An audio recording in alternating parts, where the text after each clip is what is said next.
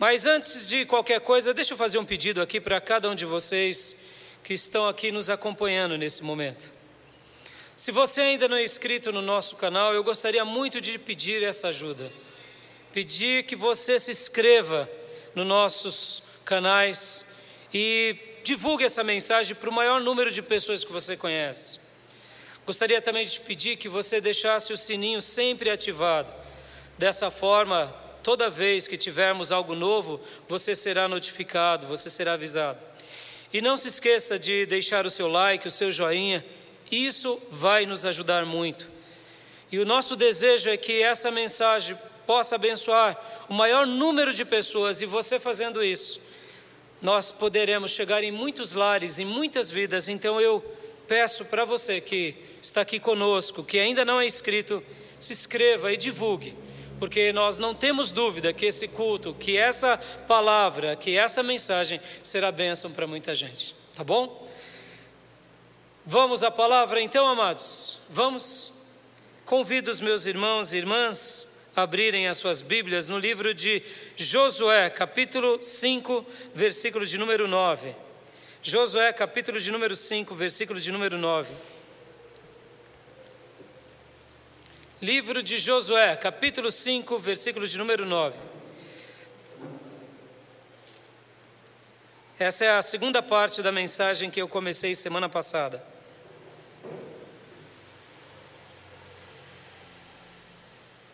Quero ler apenas o versículo 9 com vocês. Josué 5, 9.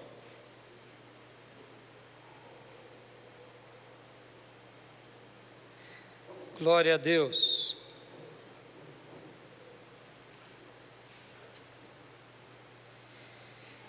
Quero ler outros versículos e vamos continuar tratando sobre circuncisão, sacrifício de amor e Gilgal. Um dos reformadores, ele sempre orava no começo de uma mensagem dizendo: Espírito Santo, venha sobre a minha vida. Espírito Santo, venha sobre a nossa igreja. Vamos orar? Vamos pedir, Espírito Santo, venha sobre a minha vida. Espírito Santo, venha sobre a nossa igreja. Espírito Santo, venha sobre o teu servo que trará essa mensagem. Vamos orar? Espírito Santo de Deus, te invocamos sobre as nossas vidas. Espírito Santo de Deus, te invocamos sobre essa igreja e cada alma que está agora unida a nós. Espírito Santo, venha sobre a minha vida e usa-me como instrumento teu, para que a tua palavra chegue em muitos corações e que as tuas obras Ó Espírito Santo de Deus, se perpetue em cada vida. É assim que eu oro, em nome de Jesus. Amém. Josué 5,9 diz assim: Então o Senhor disse a Josué: Hoje removi de vocês a humilhação sofrida no Egito por isso, até hoje, o lugar se chama Gilgal. Hoje lancei fora a vergonha de sua escravidão no Egito. Hoje o Senhor nos livrou de todo opróbrio, toda vergonha. Ele retirou Quero ler um outro texto que se encontra também em Deuteronômio, capítulo de número 10, versículo de número 16. Deuteronômio 10, 16. Diz assim a palavra do Senhor: Sejam fiéis à sua aliança em seus corações, e deixem de ser obstinados. Vou ler também na Almeida Corrigida Fiel. diz assim: Circuncidai, pois, o prepúcio do vosso coração, e não mais endureçais a vossa cerviz. Quero ler um outro texto, Deuteronômio capítulo de número 30. Deuteronômio capítulo de número 30, versículo de número 6. Deuteronômio 30, versículo 6. Diz assim: O Senhor, o seu Deus, dará um coração fiel a vocês e aos seus descendentes, para que o amem de todo o coração toda a alma e vivam. Quero ler também na Almeida Corrigida Fiel. Esse mesmo texto. Deuteronômio 36.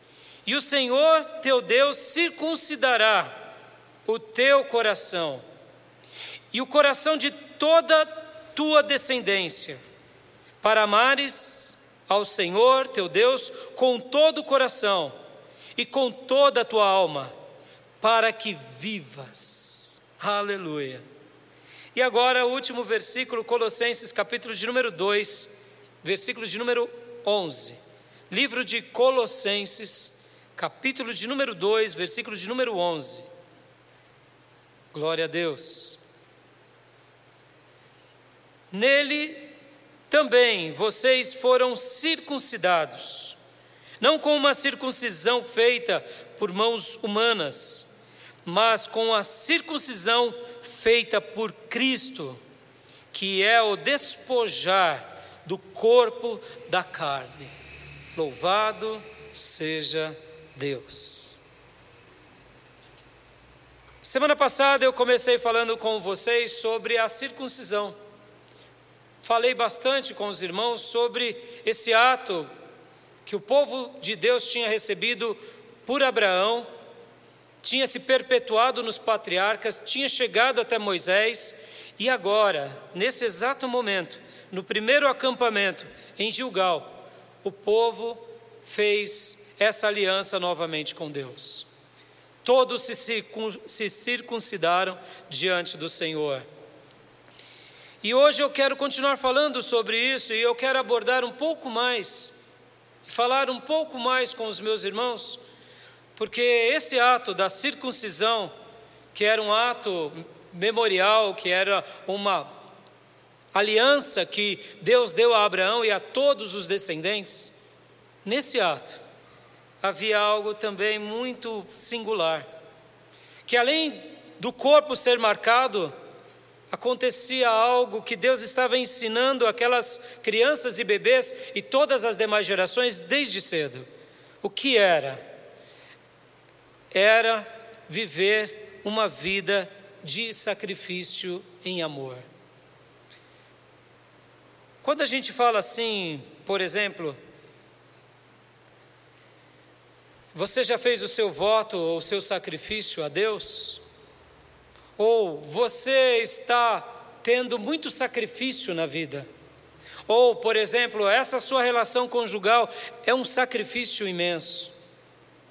Quando nós ouvimos essa expressão sacrifício, todos nós temos dificuldade, porque nós associamos que o sacrifício ele está ligado diretamente à dor, ele está ligado diretamente a uma coisa talvez religiosa, a uma coisa que nos causa mal. A nossa geração evita dor, a nossa geração evita passar por circunstâncias e situações que nos gerem sacrifício. Logo, sacrifício para nós assumimos como algo punitivo.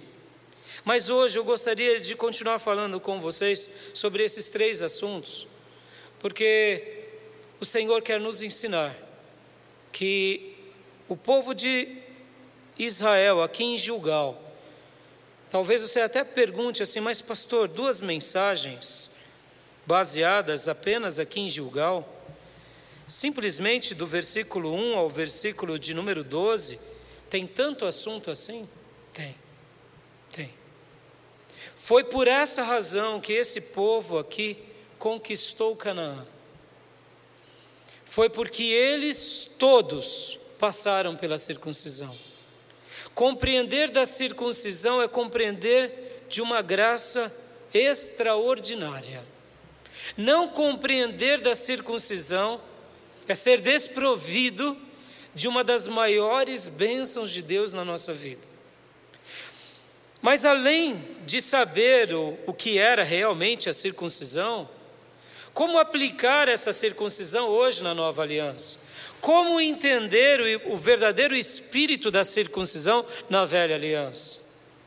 E é isso que Deus quer nos ensinar aqui nesse texto. Porque se toda a nação de Israel não tivesse passado pela circuncisão, possivelmente eles ficariam muitos outros anos, ou quem sabe décadas, ou quem sabe séculos, sem voltar à terra prometida. O que autenticou a conquista deles aqui como nação foi passarem pela circuncisão. A circuncisão física, pastor? Não. É isso que hoje eu quero mostrar para vocês a circuncisão do coração. Podem ver que os textos em que lemos, principalmente o de Deuteronômio, cita: circuncidai, pois, o prepúcio do vosso coração. Dá para circuncidar o prepúcio do coração? Não, mas sim. Não dá para circuncidar fisicamente, mas dá para circuncidar espiritualmente e não mais endureçais a vossa serviço. Olha que fantástico.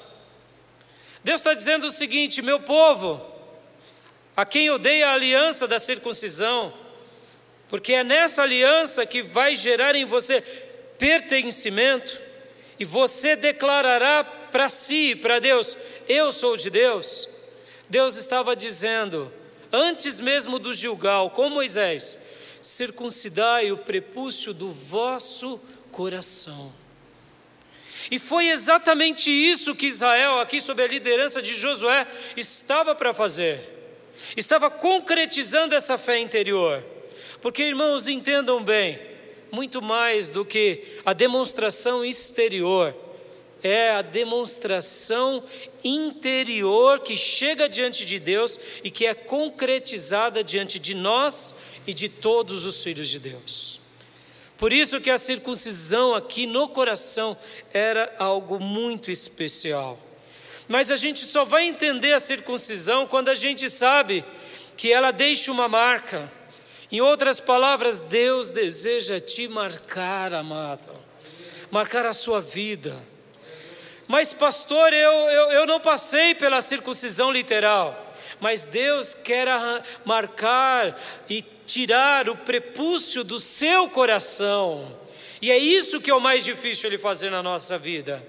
E quando ele faz isso na nossa vida, na nova aliança, ele não só nos marca, mas ele nos ensina uma linguagem divina extraordinária, que eu diria que é uma das mais difíceis de fazermos, que é a linguagem do sacrifício em amor. Passar aqui pela circuncisão era logo cedo consagrar os filhos a uma vida de sacrifício em amor. E na nova aliança não é diferente. Na nova aliança, quando nós somos marcados por Deus, quando o nosso coração é arrancado esse prepúcio, também é um ato que só acontece na nossa vida quando aprendemos a linguagem do sacrifício em amor. Por isso que nessa noite Deus estará nos ensinando um pouco a sermos treinados na dor. Deixa eu te perguntar, meu amado irmão, minha amada irmã, você gosta de passar por dores? Você tem prazer de passar por dores? Eu creio que não. Você não é masoquista? Apenas uma pessoa masoquista, ou quem sabe que tem problemas mentais, passa por isso com prazer. Todos nós fugimos da dor, todos nós nos aproximamos àquilo que não gera dor e pelo contrário, que nos dá conforto. Mas a dor, o sacrifício é uma linguagem divina. Deus, tudo que Ele fez e faz e fará por nós, Ele fez em sacrifício por mim e por você. O amor dele não é um amor apenas platônico de palavras, o amor dele é um amor de fatos, de atos, de gestos e de sacrifício.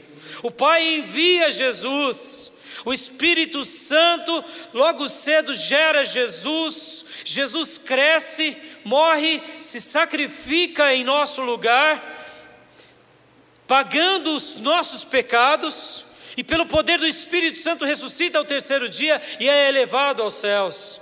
Tudo que Deus fez, fez com sacrifício. Hoje o Espírito Santo, ele está tendo sacrifício na minha vida e na sua, porque a palavra de Deus diz que ele geme sobre nós e em nós com gemidos inexprimíveis.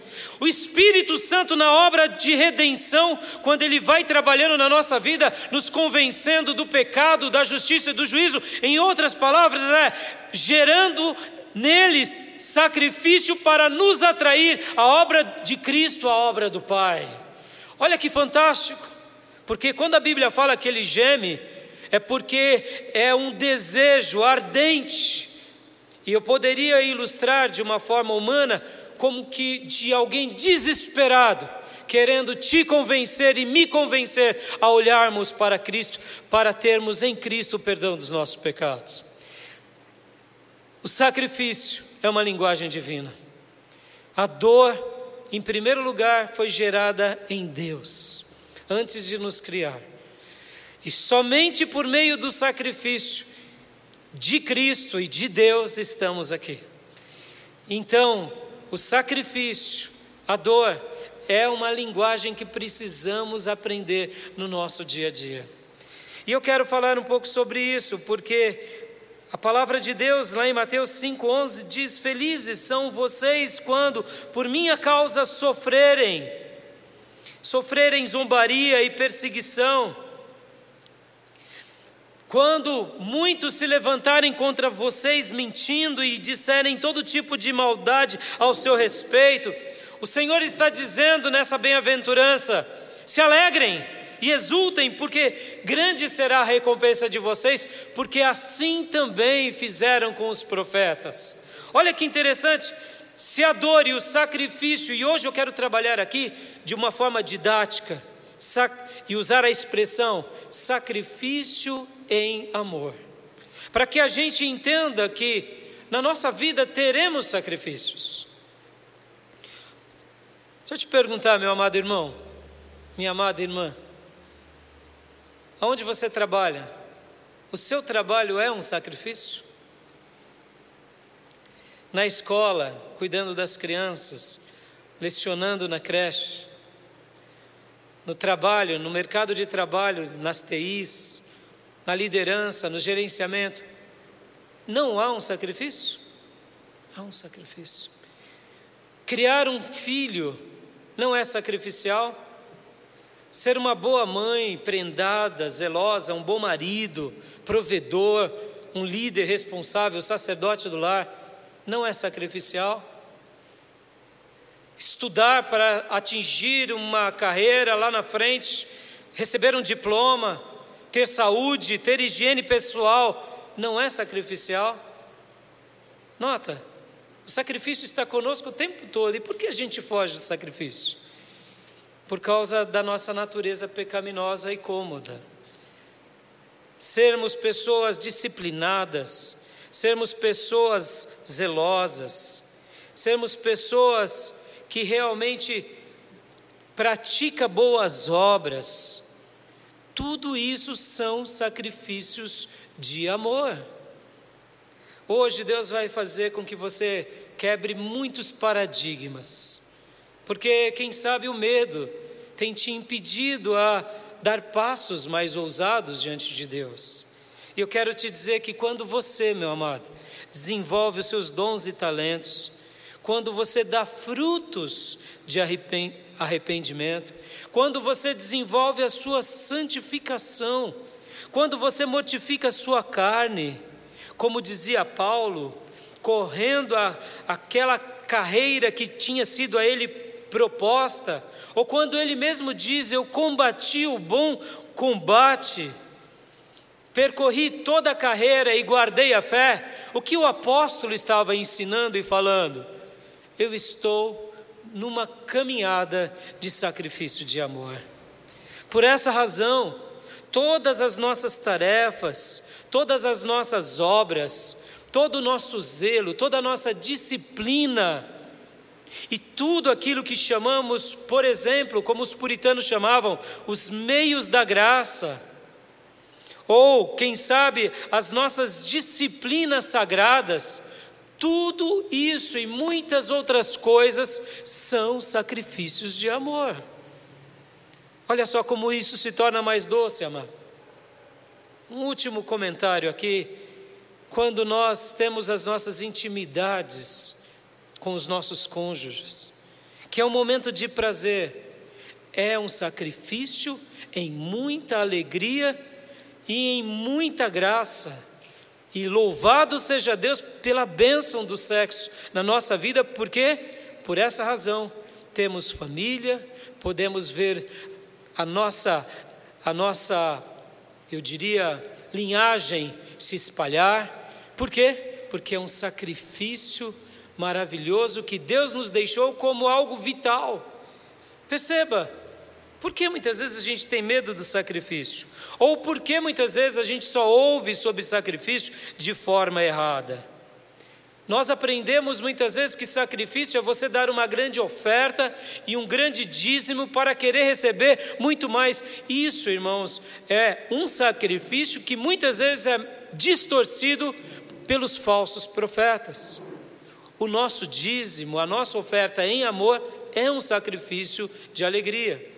O nosso louvor, quando damos a Deus a nossa canção dos lábios, que ecoa do coração, é o nosso sacrifício de adoração.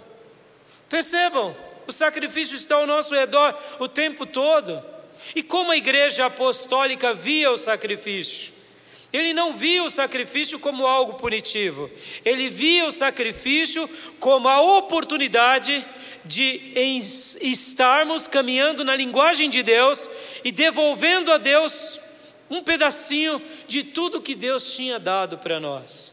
É por essa razão que lá em Atos dos Apóstolos, capítulo de número 5, no versículo de número 41, os apóstolos, depois de serem perseguidos, de serem humilhados, de passarem por sofrimento, eles dizem assim, Atos 5,41: Quando os apóstolos saíram da reunião do conselho, estavam alegres, porque Deus os havia considerado dignos de sofrer pelo nome de Jesus. Olha, olha como eles viam o sofrimento.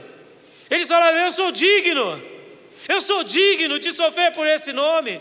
Eu sou digno de poder passar por um pedacinho do sacrifício na minha vida para presentear a Deus, para autenticar a minha caminhada.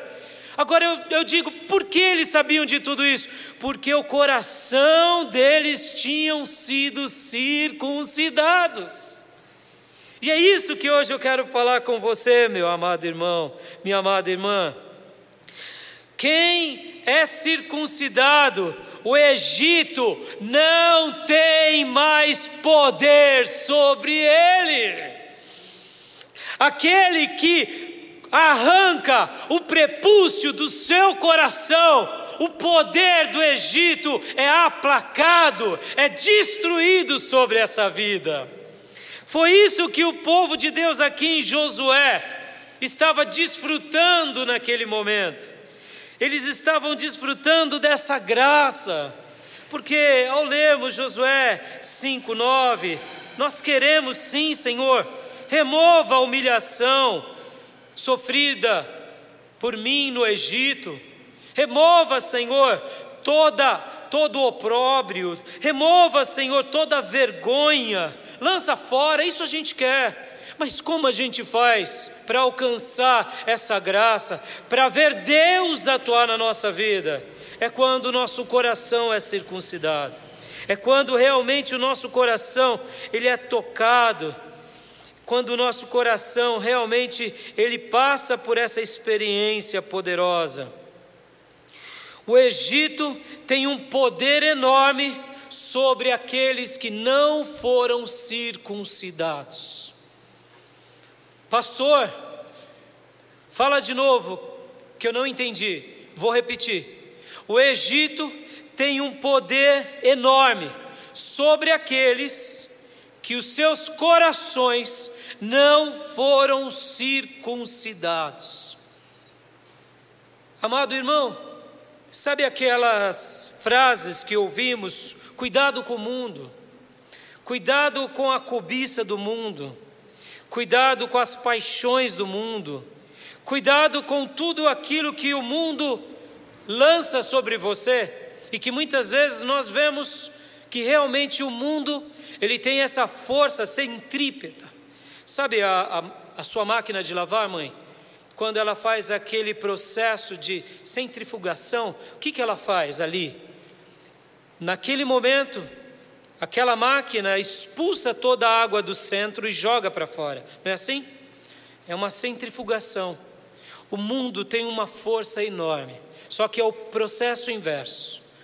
O príncipe desse século, que tem cegado o entendimento dos descrentes, que trabalha na nossa carne, que desperta as nossas paixões e cobiças, no momento em que nós não deixamos Deus arrancar o prepúcio do coração, no momento em que nós negociamos a circuncisão na alma, no momento em que nós nos afastamos do caminho de Deus, o mundo tem um poder devassalador sobre a nossa vida. É como na semelhança de um tornado, em que realmente suga tudo e destrói tudo por onde ele passa. E por essa razão, o próprio Jesus e os apóstolos e a palavra de Deus nos ensina a fugir das coisas do mundo. Mas talvez você esteja dizendo, pastor, eu tenho lutado tanto contra as coisas do mundo e não consigo. A resposta é bem simples e contundente. O seu coração ainda não foi circuncidado. E é por essa razão que o mundo tem tanta força sobre você. O diabo tem tanta força jogando os laços e você muitas vezes cai e se, e se, humilha diante de Deus e depois fala: Deus me ajuda, mas você ainda não passou pela experiência de ter um coração totalmente circuncidado. E aqui fica claro aquela palavra do apóstolo João, lá em 1 João 2,15: Não amem o mundo nem o que nele há. Se alguém amar o mundo, o amor do Pai não está nele. Pois tudo que há no mundo, a cobiça da carne ou a concupiscência da carne, a cobiça dos olhos ou concupiscência dos olhos e a ostentação dos bens ou a soberba da vida não provém do Pai, mas do mundo. O mundo e a sua cobiça passam, mas aquele que faz a vontade de Deus permanece para sempre.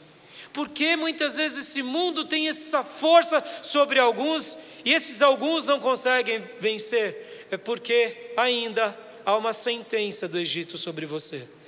E é nessa noite que Deus quer destruir essa sentença do Egito. E como Deus faz isso? Quando você realmente circuncida o seu coração. Você realmente se permite ser marcado e começa a dizer para Deus e a caminhar numa trilha regada de sacrifícios de amor. Eu quero ser enfático nessa ideia, amados. Enquanto você não aprender a realmente caminhar no caminho ou na trilha de sacrifícios voluntários de amor, você não passará pelo, pela circuncisão do seu coração. Pastor, mas por que o senhor afirma isso? Eu afirmo isso, querido, porque a palavra de Deus, do começo ao fim, demonstra que é quando nós fugimos da dor, quando nós fugimos do sofrimento, e eu diria que o sofrimento errado, preste bastante atenção, do sofrimento errado e não do sofrimento certo. Qual seria o sofrimento errado? É aquele pelo qual sofremos e de forma desordenada. Esse sofrimento você tem que fugir mesmo. aquele sofrimento que te causa mal, esse sofrimento você tem que fugir o tempo todo, como agora, por exemplo, nessa pandemia. Isso procede de você e de mim. No entanto, aqui eu quero falar do sacrifício de amor, dessa dor, que é a dor da renúncia, que é a dor aonde nós crucificamos a nossa carne.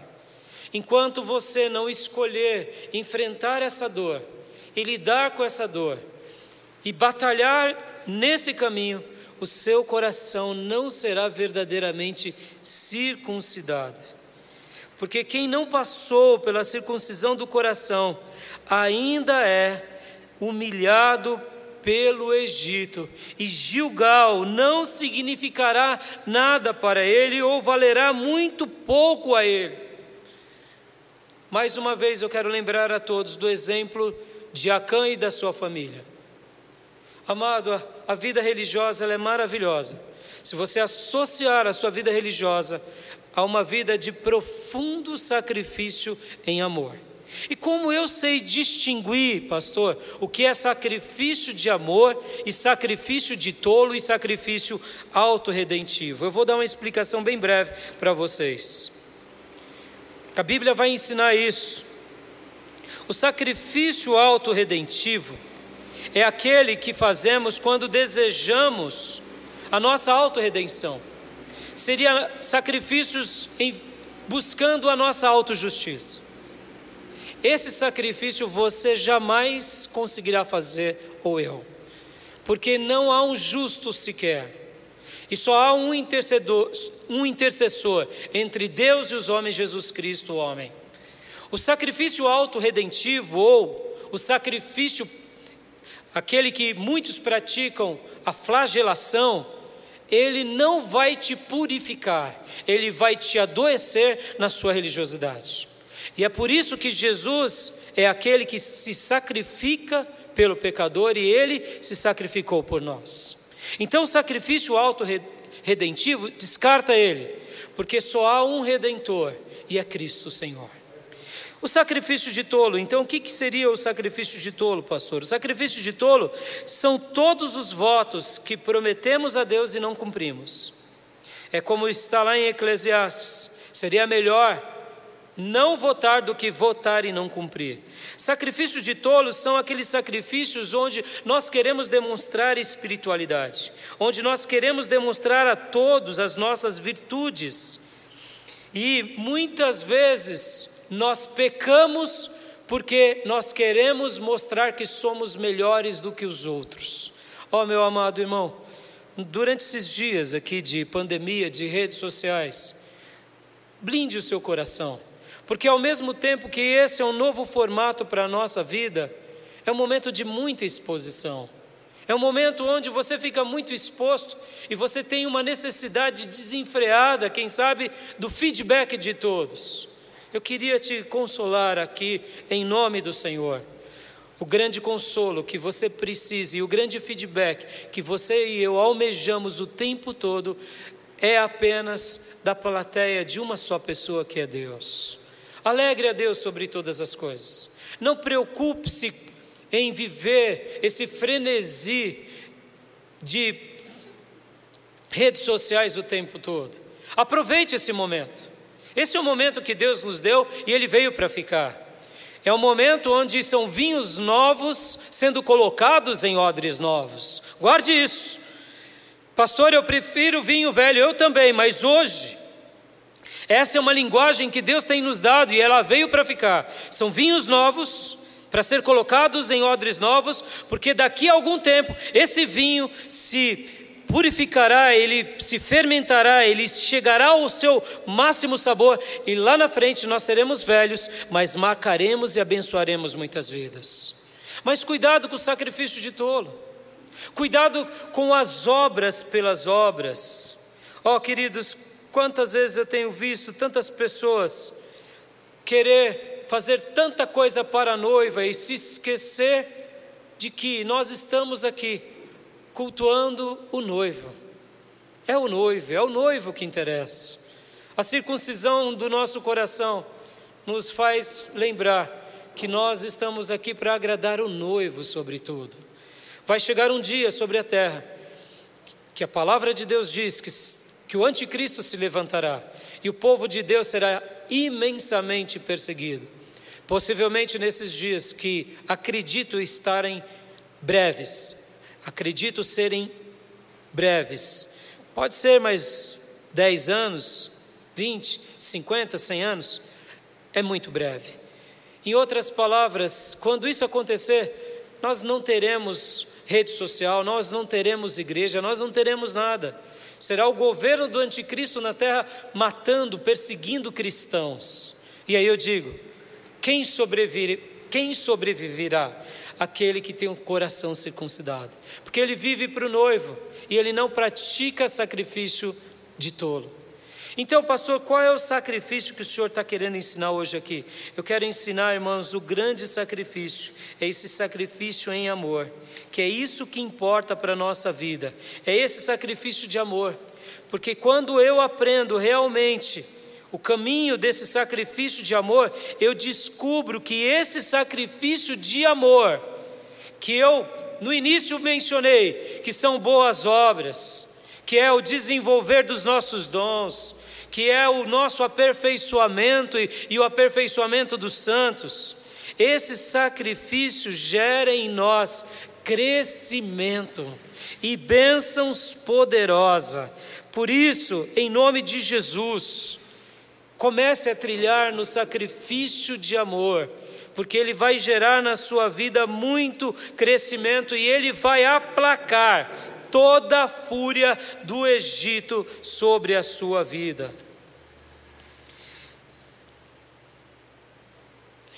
Para que a gente aprenda a ser circuncidado de todo o nosso coração, meu amado, a gente tem que romper com o obstáculo da dor. Deixa eu te fazer uma pergunta aqui, meu irmão. Seja honesto, responda no seu coração. Quando você está fazendo uma obra para Deus, qual é a, o seu nível de entrega.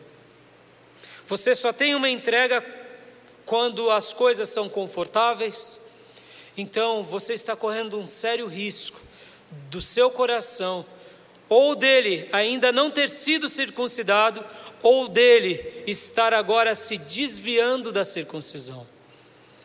Como eu disse há pouco, a força do mundo é terrível. Eu gostaria apenas de te lembrar o que o teu mestre fez por você.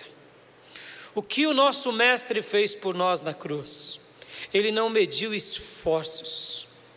Cada homem de Deus, cada servo de Deus, na história da Bíblia, que tiveram corações circuncidados, e esse povo aqui, juntamente com Josué e Caleb e toda a nação, eles estavam circuncidando não só o seu prepúcio, mas o seu coração. Acã, Acã e a sua família não. Acã e a sua família negociaram com a dor, escolheram o conforto, escolheram a rebeldia. Jamais se esqueça disso. Deus deseja remover da nossa vida toda a humilhação do Egito. Mas para isso, o nosso coração tem que ser circuncidado. Quando somos marcados pela dor, também seremos abençoados por uma libertação poderosa. Guarde isso no seu coração. Toda vez que você trilhar caminhos de dor, caminhos de sacrifício de amor, você sempre trilhará por uma bênção poderosa e por uma libertação poderosa. Pastor, isso se aplica em tudo, em tudo na nossa vida. Porque muitas pessoas, amados, prosperam na vida, porque elas enfrentam a dor, elas saem da zona de conforto. E essa é uma linguagem divina que Deus deu de presente aos seres humanos, porque muitas pessoas continuam marcando passo na sua vida profissional, na sua vida acadêmica, porque muitas pessoas continuam marcando passo na sua família, porque elas resistem à dor. E porque algumas pessoas, mesmo não crentes, vão avante, porque elas rompem a dor. Percebam, amados, para que a gente tenha saúde, a gente tem que sujeitar o nosso corpo a um sacrifício, porque dessa forma nós aumentamos a nossa resistência. Perceba, o sacrifício tem tudo na nossa vida.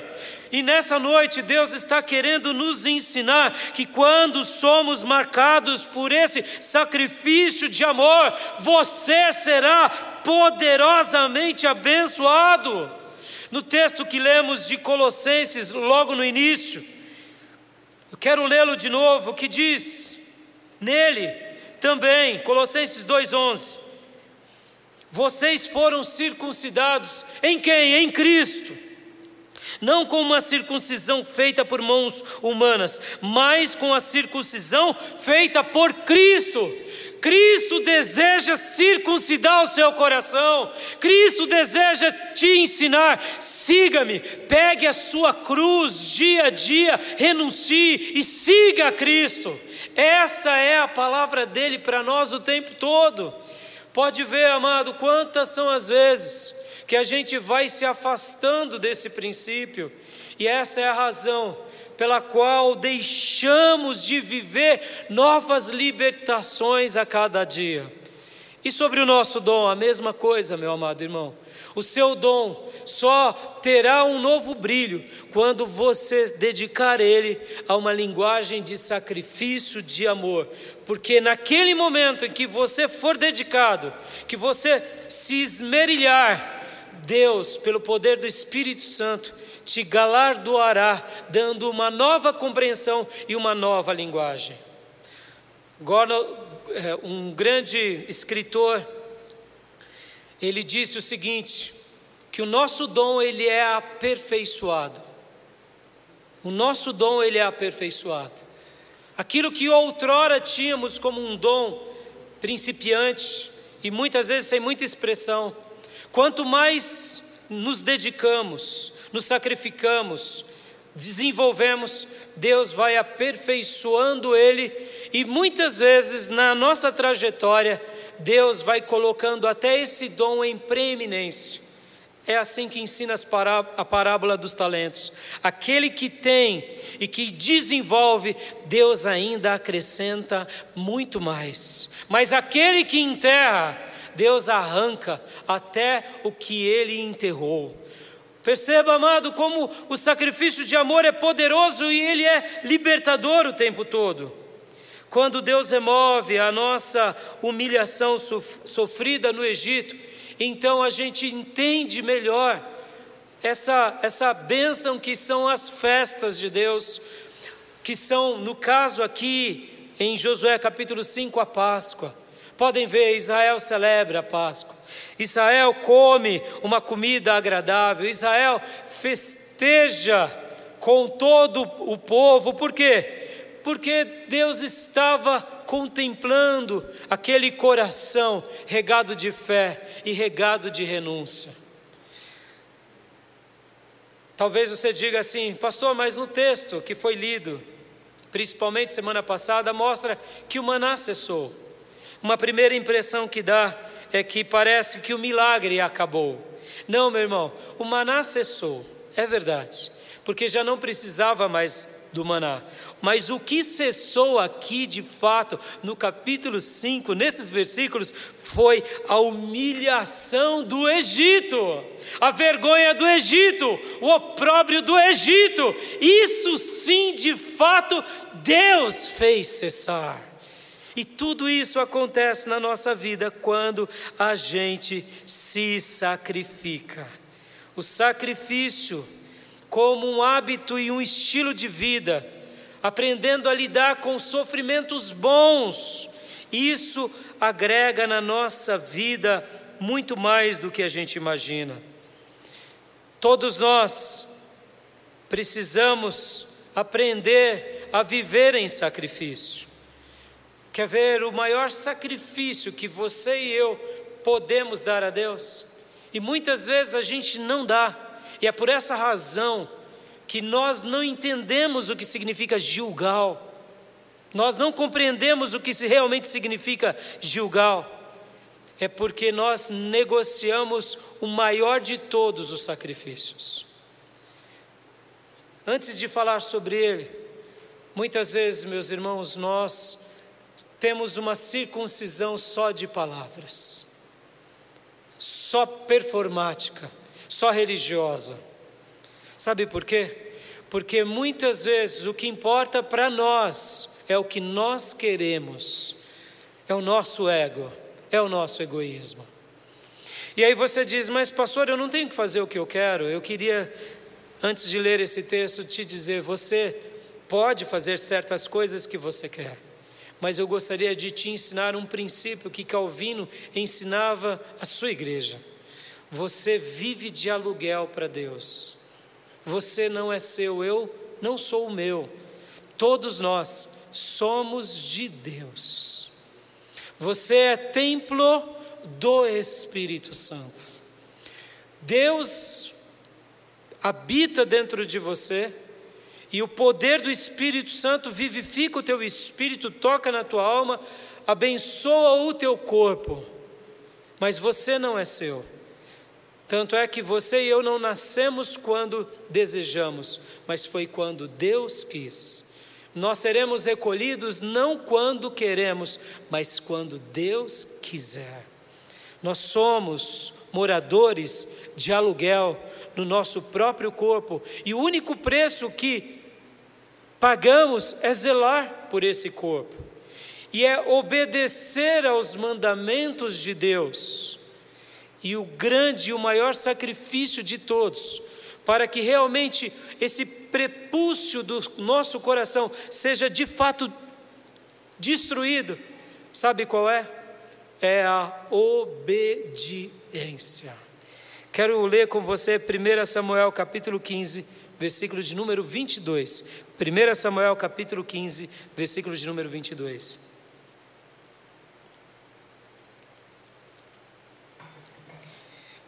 Porém, Samuel diz: Tem porventura o Senhor tanto prazer em holocaustos e sacrifícios? como em que se obedeça a palavra do Senhor? Eis que o obedecer é melhor do que sacrificar, e o atender melhor do que a gordura de carneiros. Ó oh, meus amados irmãos, eu ouso dizer que o nosso coração ainda tem um, uma, um, um fiozinho que, que ainda segura muitas vezes esse prepúcio que ainda fica preso e ele não solta, que é a desobediência. E é por isso que eu estou trabalhando em sacrifício de amor, porque quando eu entendo que obedecer, e obedecer aqui é a Deus, é ao Senhor, eu realmente compreendo uma das maiores doutrinas da Bíblia, que é essa circuncisão, que é essa aliança. Porque aqui o rei Saul, por exemplo, ele tinha uma performance, ele tinha profetizado, ele tinha sido ungido, ele tinha passado pela circuncisão, mas em algum momento ele se perdeu com o mundo, com a cobiça, e agora ele estava de novo unindo novamente aquela aquele velho prepúcio ao seu coração, por meio da desobediência. Pastor, como isso acontece? Eu não sei, eu não entendo, mas uma coisa eu sei: que quando nós obedecemos a Deus, praticamos o maior sacrifício de todos e rompemos esse, esse elo que une o nosso prepúcio do coração ao nosso coração. E dessa forma somos libertos desse mal, e é nesse exato momento que o nosso coração é circuncidado. E é por isso que logo no versículo seguinte, em 1 Samuel capítulo 15, versículo de número 23, fica claro uma doutrina magnífica aqui que é gerada por todo desobediente. Ó oh, meu irmão, guarda isso. Antes de lermos aqui, olhando para mim, olhando para mim. Muitas vezes a desobediência é uma praga maior do que você possa imaginar. Quantas são as vezes na nossa vida que a gente que nós denunciamos o ídolo do católico, que nós nos esbravejamos contra as práticas dos espíritas, que nós condenamos os heréticos. E nós nos gabamos de sermos cristãos protestantes. Mas lá no fundo, no fundo, nós somos piores do que todos eles, porque sabemos o que é certo e de fato essas outras religiões não agradam a Deus, mas nós praticamos um ato muito vil, que é o pecado da desobediência. Quando desobedecemos, não mais sacrificamos em amor. Quando desobedecemos, não mais permitimos que o nosso coração se torne um coração circuncidado desse prepúcio maligno chamado desobediência. A desobediência, ela é terrível, porque o texto que acabamos de ler, o profeta ensina que o grande sacrifício que Deus se agrada é o sacrifício de obediência. Logo, quando eu obedeço, quando eu me sacrifico, quando eu me esforço em obedecer a Deus e a tudo que Deus nos ensina, naturalmente, eu sou liberto de toda a humilhação do Egito. Sabe, meu amado, você que talvez me escuta agora, que não consegue ser liberto dos Exus, que não consegue ser liberto da idolatria, que não consegue ser liberto da sexualidade, da pornografia, que não consegue ser liberto dos vícios, ou quem sabe de um temperamento totalmente descontrolado e totalmente uma vida carnal que produz fruto só da carne e não fruto do espírito. Essa é a razão. Talvez você esteja praticando sacrifícios autorredentivos. Você, com seus atos de justiça, quer demonstrar para todos que você se redime. E eu quero te dizer que dessa forma o Egito continuará tendo força sobre você. Talvez você quer cumprir os mandamentos de Deus para mostrar para todo mundo que você é mais espiritual do que o outro. Você naufragará, porque isso é chamado de sacrifício de tolo. O grande sacrifício que Deus quer que façamos é obedecê-lo, é obedecê-lo. E quando em algum momento nós não tivermos aquela força ou não superarmos aquele pecado, porque todos nós, todos nós inclusive eu, tem áreas que somos muito mais tentados. O que nós precisamos fazer é nos esforçar e nos lançarmos diante de Deus com toda a humilhação e pedir o seu socorro, o seu auxílio, e Ele vai nos ajudar. Mas tudo isso começa com uma decisão: qual? Aquela de dizer: sim, Senhor, eu te obedecerei, sim, Senhor, eu cumprirei com a tua palavra, sim, Senhor, eu realizarei o que o Senhor quer. Porque no momento que fazemos isso, o nosso coração é circuncidado e liberto, e o poder do Egito é retirado de sobre as nossas vidas. Perceba, é Deus quem retira o poder do Egito. É Deus quem arranca o opróbrio do Egito. É Deus quem tira a humilhação sofrida no Egito. Não somos nós. Pastor, então o que, que a gente faz? A gente só obedece a Ele, a gente crê nele, a gente espera por Ele, mas é Ele quem faz essa obra na nossa vida. Irmãos, discernir isso é poderoso demais, compreender isso é grande demais.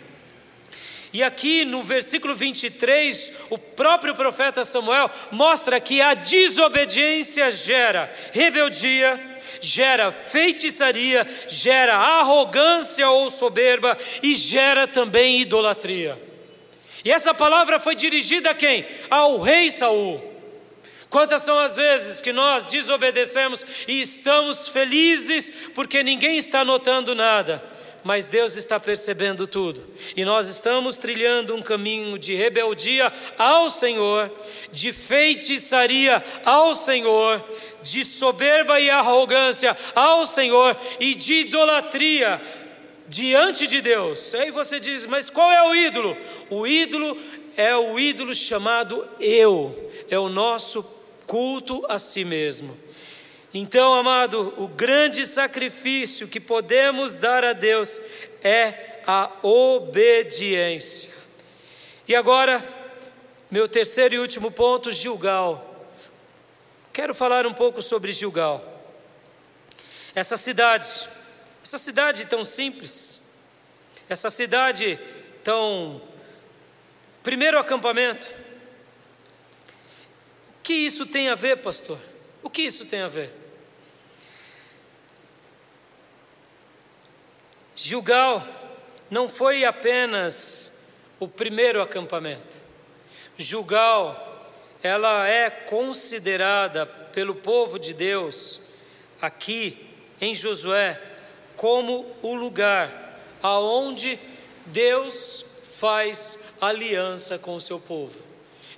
E aonde o povo reata a aliança com Deus.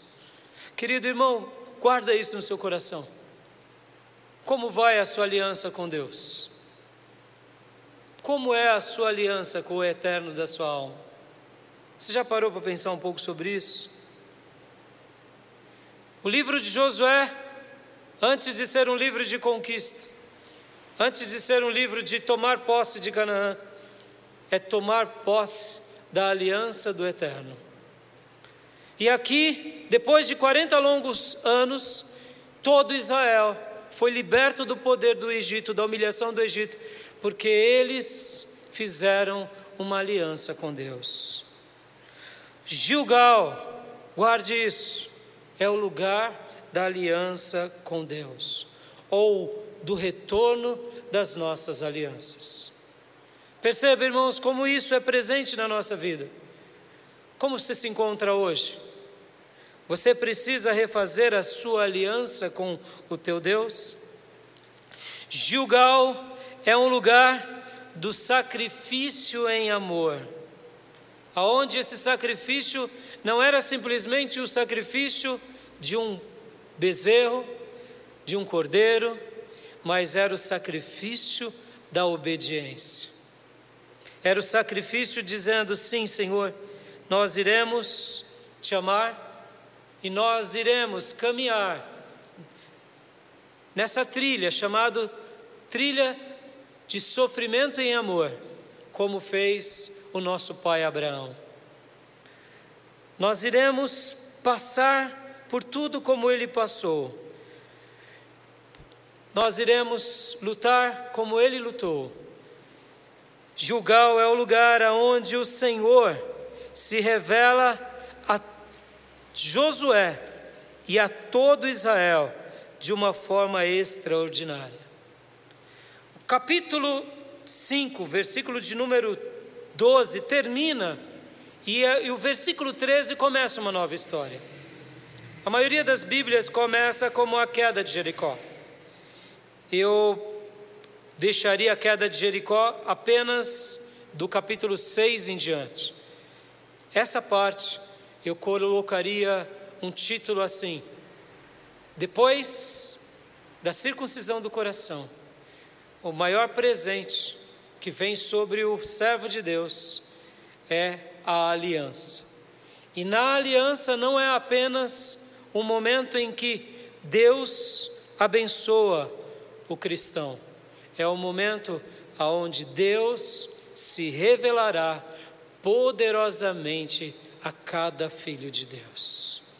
Talvez você já leu esse capítulo muitas vezes, mas agora, quando toda a nação de Israel cumprem a aliança, como fez Abraão, como fez Moisés, agora acontece, sob a liderança de Josué, um fato extraordinário. O que acontece?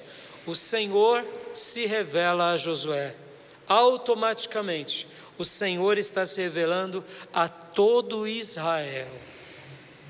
A todo Israel. Meu amado, quer que Deus se revele a você? Então guarde essa palavra. Seja alguém que viva em Gilgal. Gilgal era um lugar de acampamento, uma cidade qualquer. É uma cidade qualquer, mas não é uma, uma lembrança qualquer Gilgal, ela pode representar um lugar como muitos outros lugares, mas Gilgal tem um diferencial. Gilgal tem algo espiritual. Em Gilgal, o povo faz aliança com Deus e Deus renova a sua aliança com o seu povo. Leiamos aqui Josué capítulo de número 5, versículo de número 13 em diante.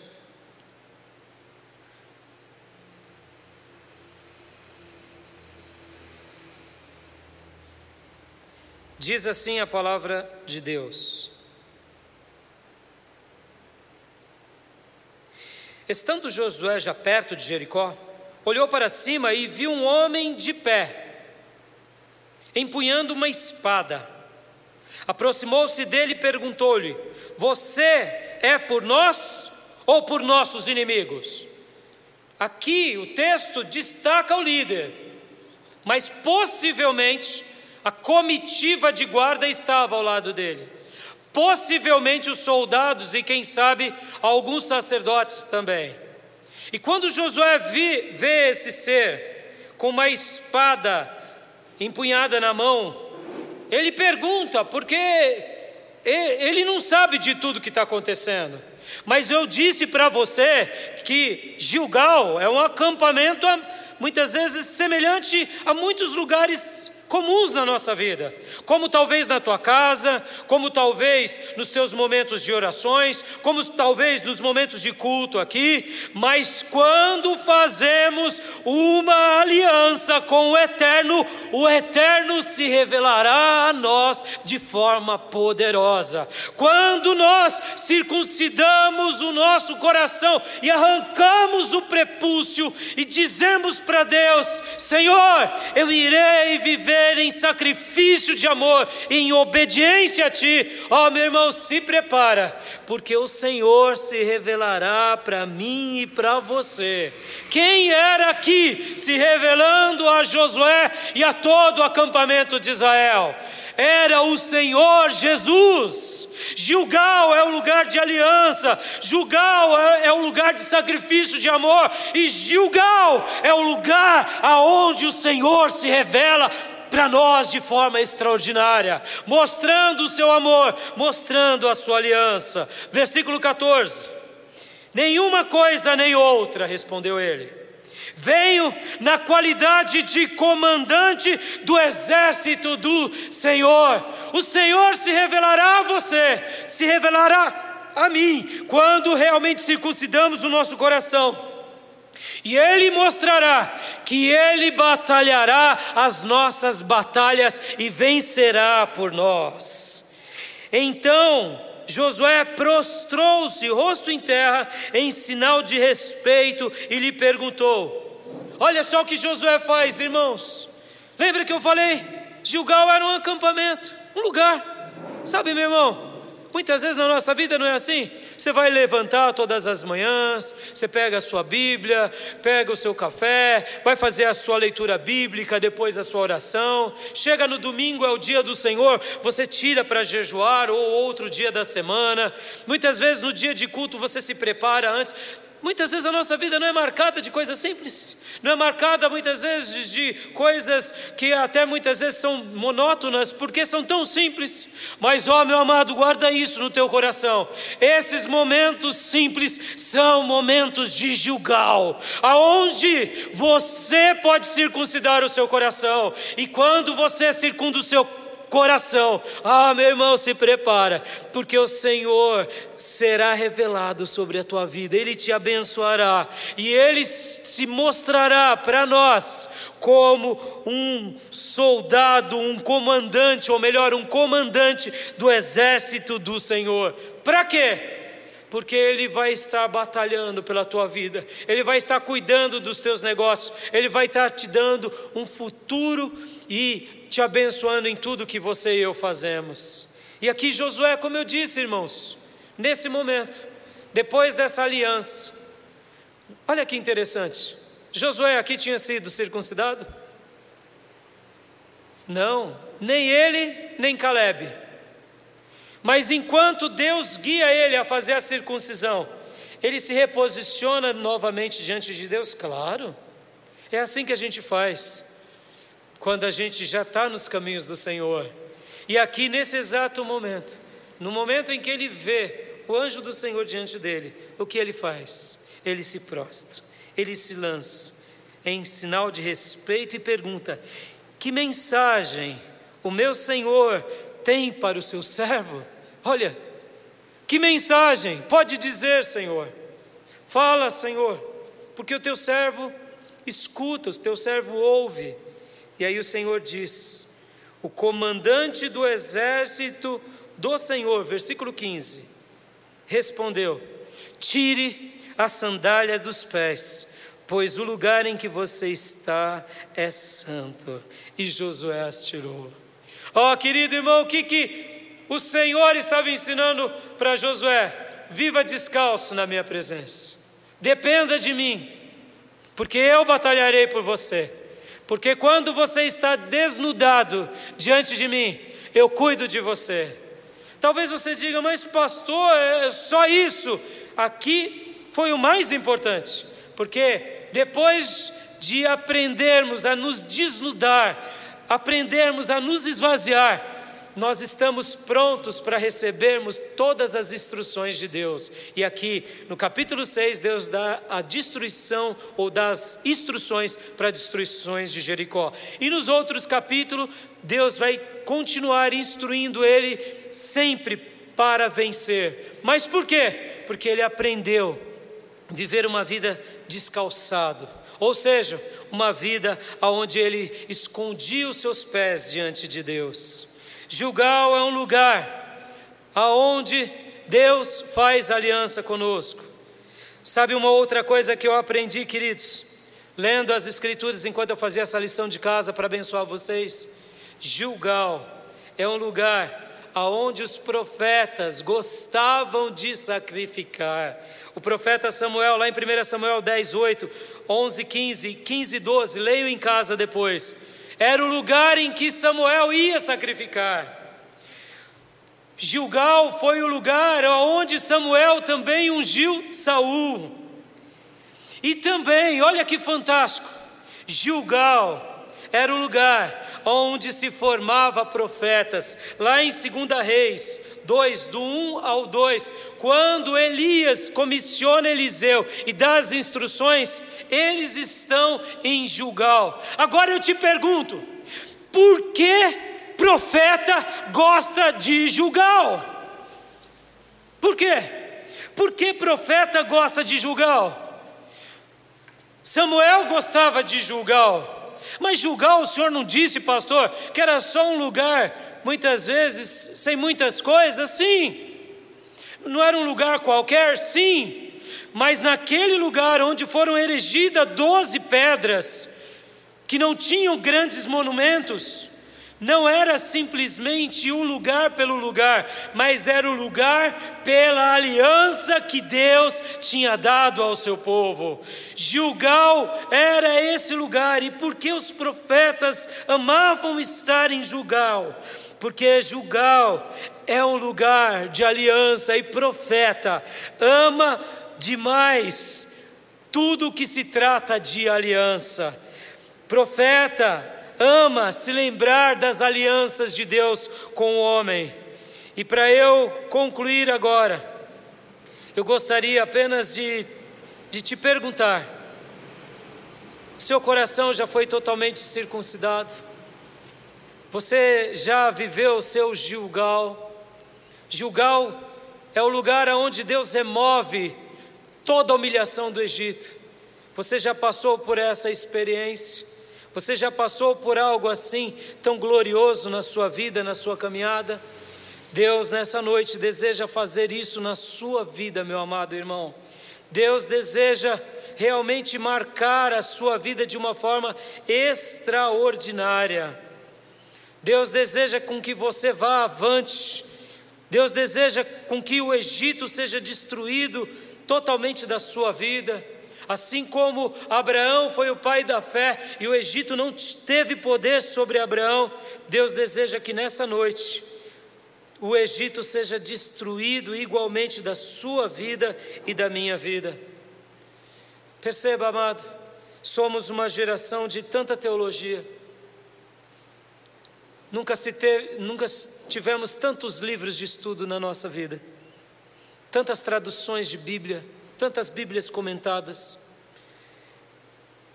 Nossa geração é uma geração de tantas igrejas de tudo que é tipo, gênero e gosto, espalhadas ao redor do mundo. Tudo isso é muito bom, tudo isso é maravilhoso. Somos um povo que domina sobre as águas, sobre o mar, sobre os céus e até mesmo no espaço, o ser humano colocou as suas digitais. Somos brilhantes na arte, somos fantásticos na tecnologia, somos brilhantes na medicina e na arte de fazer, inclusive, guerra, infelizmente. No entanto, quero acreditar que o coração de Deus deseja uma façanha muito maior do que todas essas para nós. O que Deus deseja para nós, hoje e sempre, é que sejamos uma geração de alianças com esse Deus eterno. Jamais se esqueça disso. Gilgal não é um lugar para se ser chegado apenas, não é um endereço a mais. Gilgal é um lugar para ser conquistado, mas não uma conquista bélica, e sim uma conquista com o nosso coração em Deus. E essa conquista podemos fazer por meio da circuncisão do nosso coração, por meio desse sacrifício de amor e dessa aliança com o eterno da nossa alma. Nessa noite, Deus deseja fazer isso na nossa vida. Nessa noite, Deus deseja arrancar essa vergonha. Quero apenas lembrar os textos que eu li no início. Circuncidai, pois, o prepúcio do vosso coração, e não mais endureçais a vossa cerviz. Sabe o que tem atrapalhado muitos de nós a não termos o coração circuncidado? É porque quando temos uma cerviz dura, ou seja, somos soberbos e não nos quebrantamos, o prepúcio do nosso coração não é liberto. O texto diz que o que impede com que o nosso coração passe por essa cirurgia espiritual, arrancando o prepúcio, o nome disso é dura cerviz.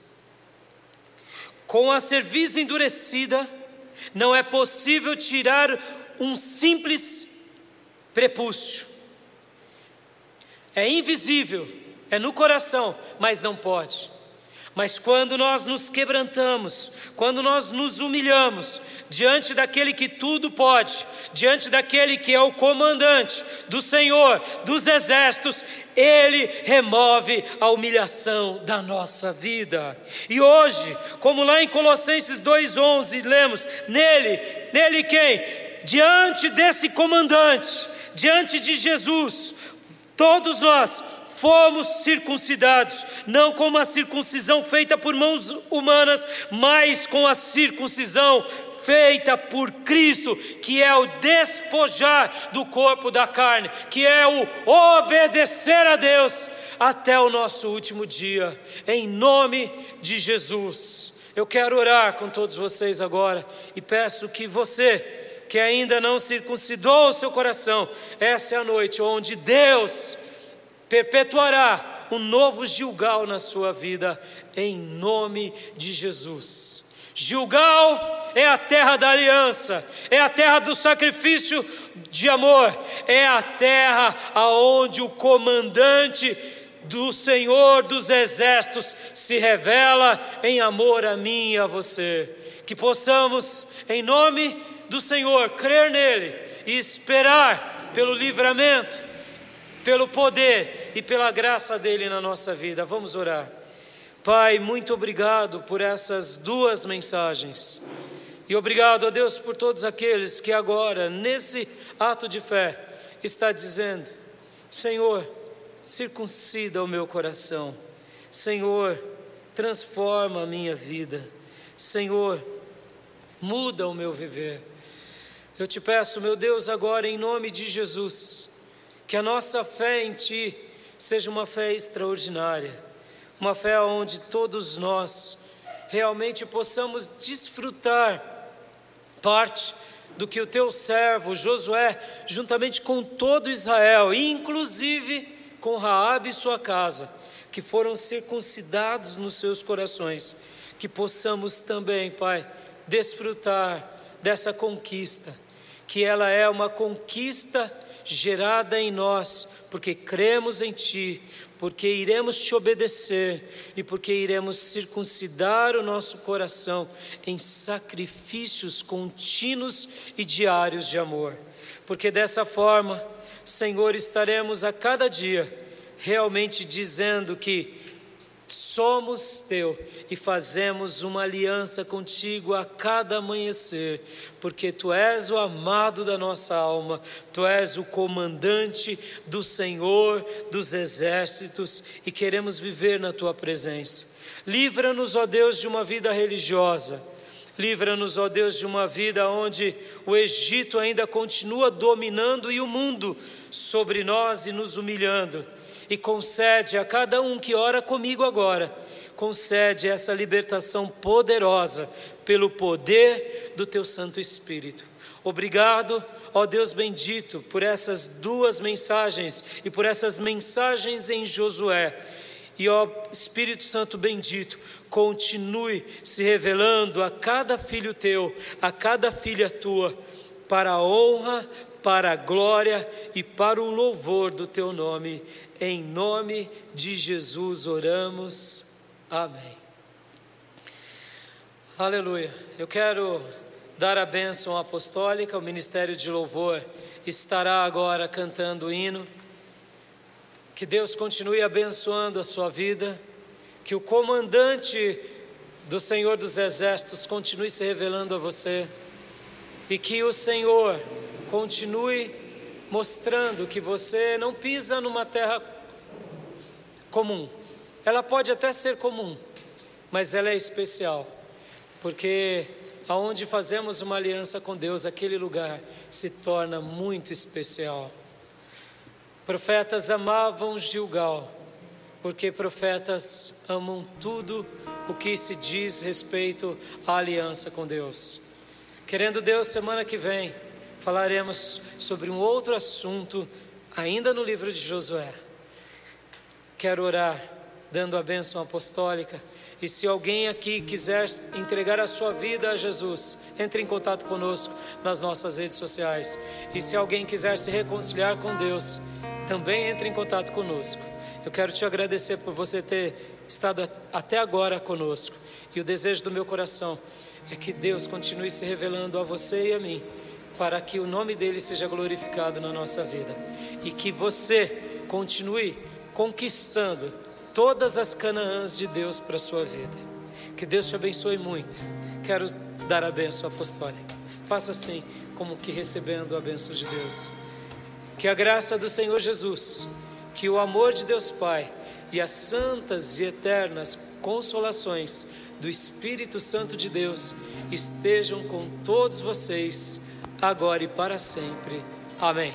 Uma semana de vitória, uma semana de grandes conquistas em Gilgal. Deus te abençoe, em nome de Jesus.